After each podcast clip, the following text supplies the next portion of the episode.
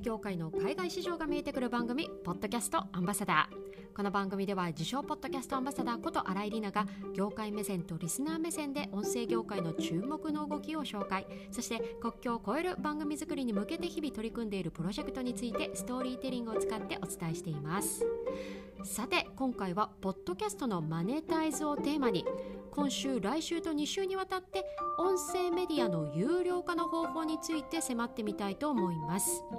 えー、このポッドキャストのマネタイズについて今までにも実は何度か取り上げてきているテーマなんですが今回は現在の日本国内でインフルエンサーではない個人の音声配信者ができる有料化の方法というのを具体的に探っていきたいと思います。え今週は具体的な方法について音声メディアの種類別にまず整理をしていきます。そして来週はその方法から見えてくる使える有料化の方法と現在の音声業界の流れといったところまで深掘りをしていきたいと思います。本編の書き起こしをご覧になりたい方は概要欄にリンクを貼っておりますのでそちらからご覧ください。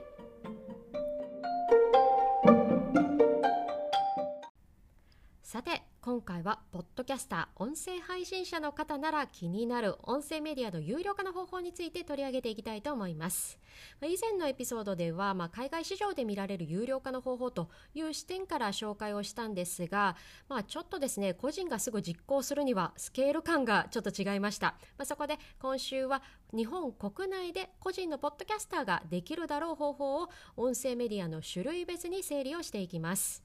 まあ、そもそもですね音声メディアというのは音声を通じて配信するメディアのことです。でその中には具体的に4つの種類があります。まずはボイシーやスタンド FM などという音声配信プラットフォーム。それから Spotify や Apple で聞けるポッドキャスト。それからですね、えー、今年の頭話題となったクラブハウスの音声 SNS そして最後は結構実は前からあるオーディオブック。これすべてまあ音声メディアの中に入るんですね、まあ、今回のテーマである有料化という視点からこの音声メディア全体を見ていくと実はこの4種類で有料化できる方法というのは異なるんです。そこでまずはこの音声配信プラットフォームポッドキャスト音声 SNS そしてオーディオブックという4種類の音声メディアごとにどのような有料化の方法があるのか具体的に整理をしていきたいと思います。まずは音声配信プラットフォーム。こちらは現在日本ではメジャーなメディアですよね、まあ、具体例を挙げるとボイシーだったりスタンド FM そしてヒマラヤなんかがその中に入ります。まあ、そのプラットフォーム内では有料化という選択どのようなものがあるのかというと結構いろいろあるんですよね。まあ、アプリごとに具体的にどのようなシステムがあるのかについてはすでにまあ皆さんまとめ記事などが多く世の中にあったりするので割愛をするんですがざっくりとどのような方法があるのかというと4つあります。え1つ目はスポンサー収入2つ目はプレミアムコンテンツの販売3つ目はリスナーからの投げ銭そして4つ目は聴取時間に応じた報酬。この4つです。ただ現在プラットフォームごとに音声配信者がこの有料化の仕組みを使うには条件があるようです。例えば、ある一定のフォロワー数や再生回数があることだったり、ま企画書をもとにした審査に合格をした人だったり、まある程度選ばれた人じゃないとまだこの仕組みは使えないというところが多いようです。あとこの4つの有料化の違いというのもありましてそれはお金の出どころです。例えばスポンサー収入というのは、えー、まあ企業から音声配信者に支払われるものなのに対して、えー、プレミアムコンテンツの販売だったり投げ銭というのはリスナーさんからいただくものですよね。そして聴取時間に応じた報酬というのは音声プラットフォームから配信者に還元されるものとなっています。現在の国内では、まあ、この音声配信プラットフォームを使って配信をされている方というのも多くいらっしゃると思うんですが、まあ、私の周りにもですねすでにこの有料化の機能を使われている方というのがちらほらいらっしゃるんですよね、まあ、もちろん審査などは必要になるということなんですが合格さえすれば案外一番大多数の方が使えるという、まあ、一番身近な方法なのかもしれません。そして続いてはポッドキャストです。えー、ポッドキャストというフォーマットではどのような有料化の方法があるのかというと現在国内ではスポンサー収入一択といった感じですね。ただ個人チャンネルでスポンサー収入というのはほぼほぼ難しいなんですが実はこれから私のような個人のポッドキャスターでも有料化できる仕組みというのが出てきそうなんです。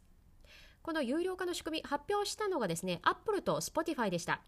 ほぼ同じタイミング今年の4月末にそれぞれ発表したんですがどちらもサブスクリプションサービスという機能をこれから開始するということなんですね。どんな仕組みなのかと言いますと、えー、それぞれのアプリ内で音声配信者が特定のエピソードを有料コンテンツとして設定することができるようになります。そしてリスナーがそのコンテンツを聞くには、そのポッドキャストに対して月額料金、要はサブスク料金を払うことで、その有料コンテンツを聞くことができるという仕組みです。ただ、ここでは音声配信者がこの Spotify や Apple Podcast に対してこの有料化システムの使用料を払わなければいけないんですね。これが Spotify では収益のうちの5%、Apple は15%から30%程度の手数料を取るというふうに現在報道されています。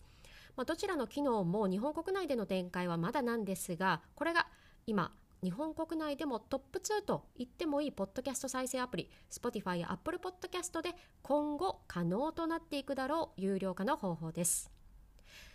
さて次がクラブハウスなどの音声 SNS こちらの有料化の方法はどうなのかというとこちらもですねもうちょっとしたら個人配信者でも使えるようになるかなといったところまで来ています。えー、クラブハウスはですね今年2021年の4月にいわゆる投げ銭機能のリリースを発表しています。というもののですね、現在、全ユーザーは支払いはできるもののですね、支払いを受け取れる人というのは、現在一部ユーザーのみということで、まだベータ版の機能と言えそうですね。えそしてツイッターも同じく同社が発表したスペース上でライブ配信をするときのそのライブ配信のチケット販売という形で音声配信者が収入を得ることができる仕組みを発表しています。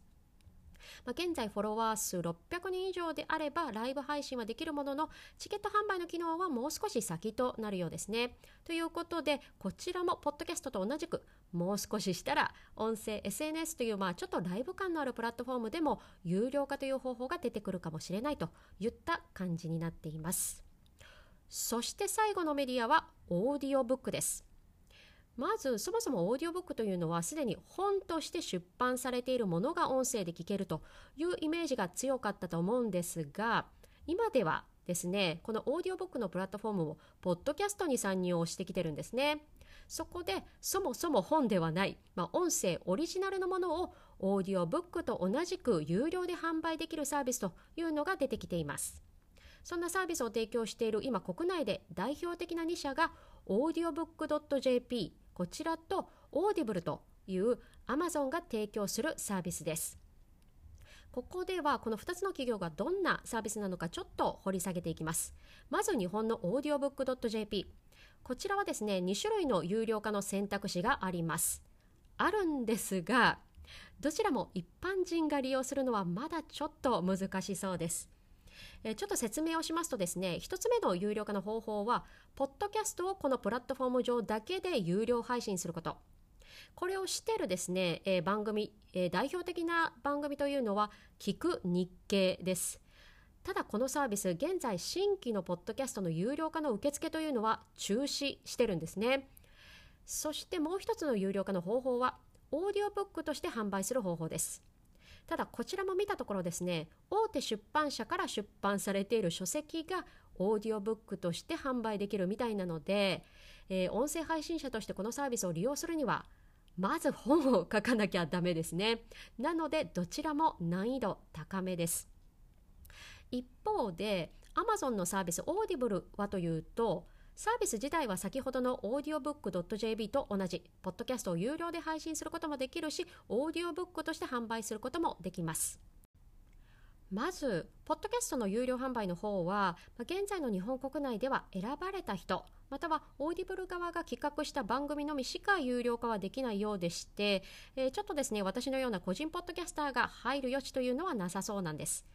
ただ、もう一つのサービスオーディオブック出版というのは実はできるんですねこれ近年音声配信者界隈でも皆さん Kindle 出版されている方が多くいらっしゃるんですがこれと同じです自費出版で Kindle 出版もできるしオーディオブック出版というのもこの Audible というプラットフォームだとできるんですね。しかも最初に本を書かなくていいというところここが先ほどの audiobook.jp とは違うところでしてオーディオブックオリジナルとして販売することもできます。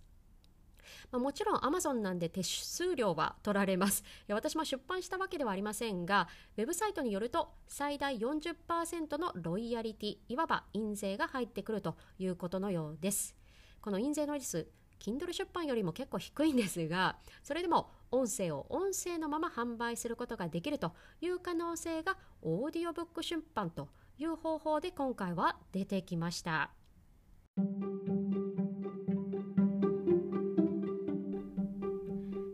今回は音声メディアの有料化の方法ということで今回4つの種類に分けてどのような方法があるのか整理をしていきました。音声配信プラットフォームポッドキャスト音声 SNS そしてオーディオブックと種類によって有料化の方法が違うところが見えてきたわけなんですがその中でも興味深かったのがオーディオブック出版。これ今あまりされている方いらっしゃらないように思います。来週では引き続き音声メディアの有料化について考察をしていくんですが今回の整理した内容から使える有料化の方法とそこから見えてくる音声業界の流れといった視点で深掘りをしていきたいと思います。ぜひお楽しみに。今回のエピソードを聞いた感想はノートのコメント欄か Twitter でお待ちしております。そして今回の放送が役に立った面白かったという方はぜひ Apple Podcast や Spotify からのフォローやレビューも嬉しいです。どうぞよろしくお願いします。最後までお付き合いいただきありがとうございました。ポッドキャストアンバサダーの新井里奈がお送りしました。それでは次回のエピソードで。